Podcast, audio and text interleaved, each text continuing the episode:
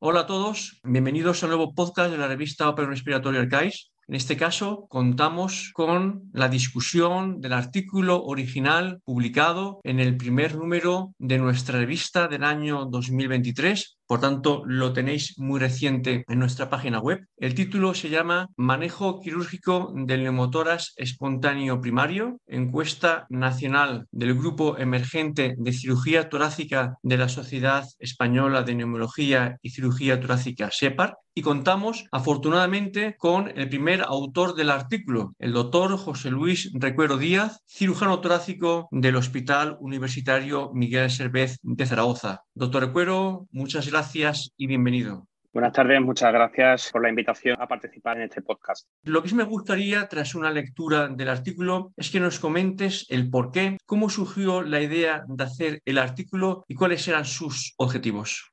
El trabajo surgió en el seno del Grupo Emergente de Cirugía Torácica de la SEPAR a raíz de una discusión sobre las distintas técnicas de pleurodesis que se llevan a cabo hoy día a la hora de manejar quirúrgicamente el neumotórax espontáneo primario. Y observamos que existía una cierta variabilidad tanto en los resultados de los distintos estudios, así como en las propias recomendaciones que hacen las distintas guías. Si bien muchas guías no recomiendan la pleurodesis química con talco, es cierto que hay muchos trabajos que la contemplan y abogan por ella. Entonces, en un primer momento surgió la idea de dirigir un estudio nacional para analizar el impacto sobre la recidiva en la cirugía del neumotórax espontáneo primario, analizando las distintas técnicas de pleurodesis y para concretar ese proyecto decidimos hacer una encuesta para saber cuál era el panorama en nuestro país en cuanto al manejo quirúrgico de esta entidad tan frecuente. Hacer una encuesta y que te respondan todos los cirujanos torácicos españoles no es fácil. ¿Cómo llegasteis a desarrollar la metodología del estudio? Desde el grupo emergente elaboramos primero un número de preguntas que nos parecían interesantes para concretar ciertos objetivos del proyecto y a través de las distintas redes sociales, a través también del correo institucional de SEPAR, se lanzó la encuesta a todos los cirujanos torácicos del territorio nacional, tanto adjuntos como residentes. Fueron 20 preguntas que intentaban englobar todo el manejo, tanto preoperatorio, intraoperatorio como de seguimiento del neumotorax espontáneo quirúrgico. Muy bien, entonces tenemos una metodología muy clara, con unos objetivos bien planteados y un desarrollo que ha tenido que llevar a unos resultados que probablemente sean muy útiles para la comunidad científica, sobre todo para los cirujanos torácicos. ¿Cuáles son esos resultados que habéis obtenido?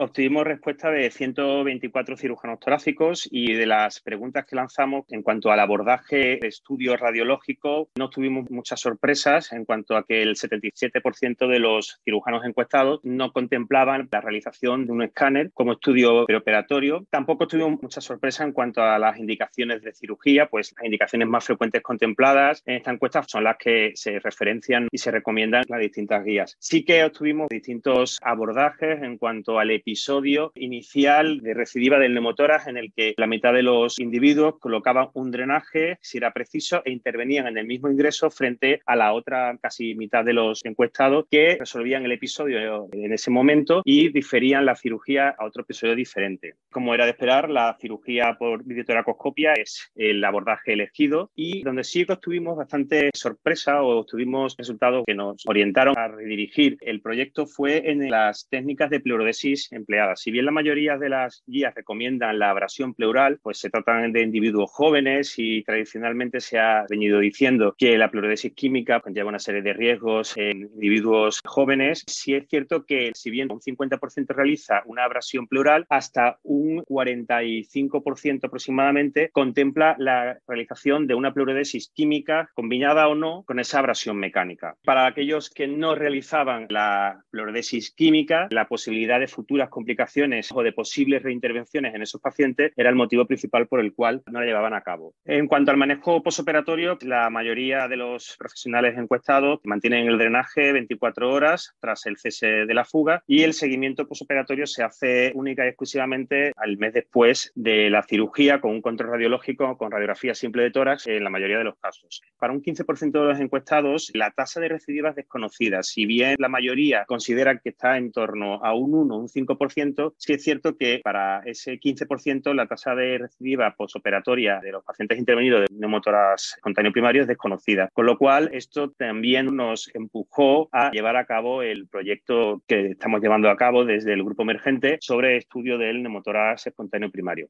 Los resultados son muy ricos en contenido porque nos muestran que muchas veces la comunidad científica de cirujanos torácicos sigue en una misma línea de abordaje de esta patología, pero hay discrepancias en ocasiones entre ellos, lo cual hace que es posible que debamos de seguir trabajando en ello y que la aplicación clínica de estos resultados sea real, es decir, los resultados son muy positivos para vuestra comunidad.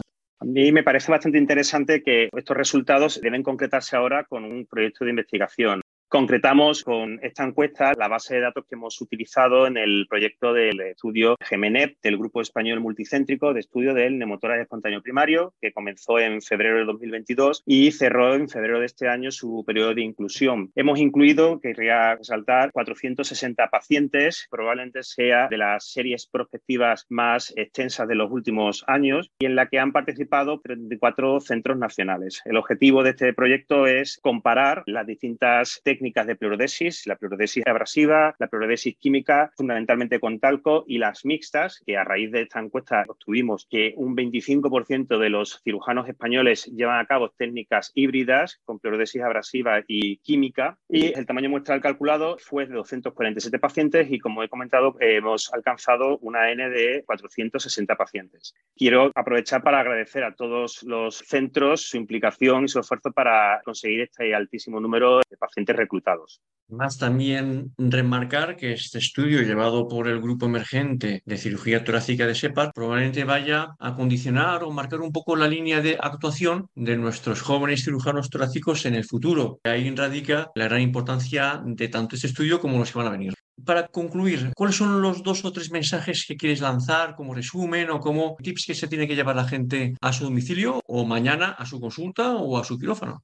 Uno de los mensajes que me gustaría trasladar es la variabilidad en cuanto a la técnica de pleurodesis utilizada en nuestro medio y la necesidad probablemente de conocer cuáles son los resultados actuales de las distintas técnicas en estudio prospectivo que se ha iniciado de cara a lo mejor a revisar las guías de manejo actuales del neumotoras espontáneo primario. Y importante también, dado ese grupo de encuestados que desconocían su tasa de recidiva, conocer en nuestro medio cuál es la tasa real de recidiva de los pacientes intervenidos de un neumotórax espontáneo primario.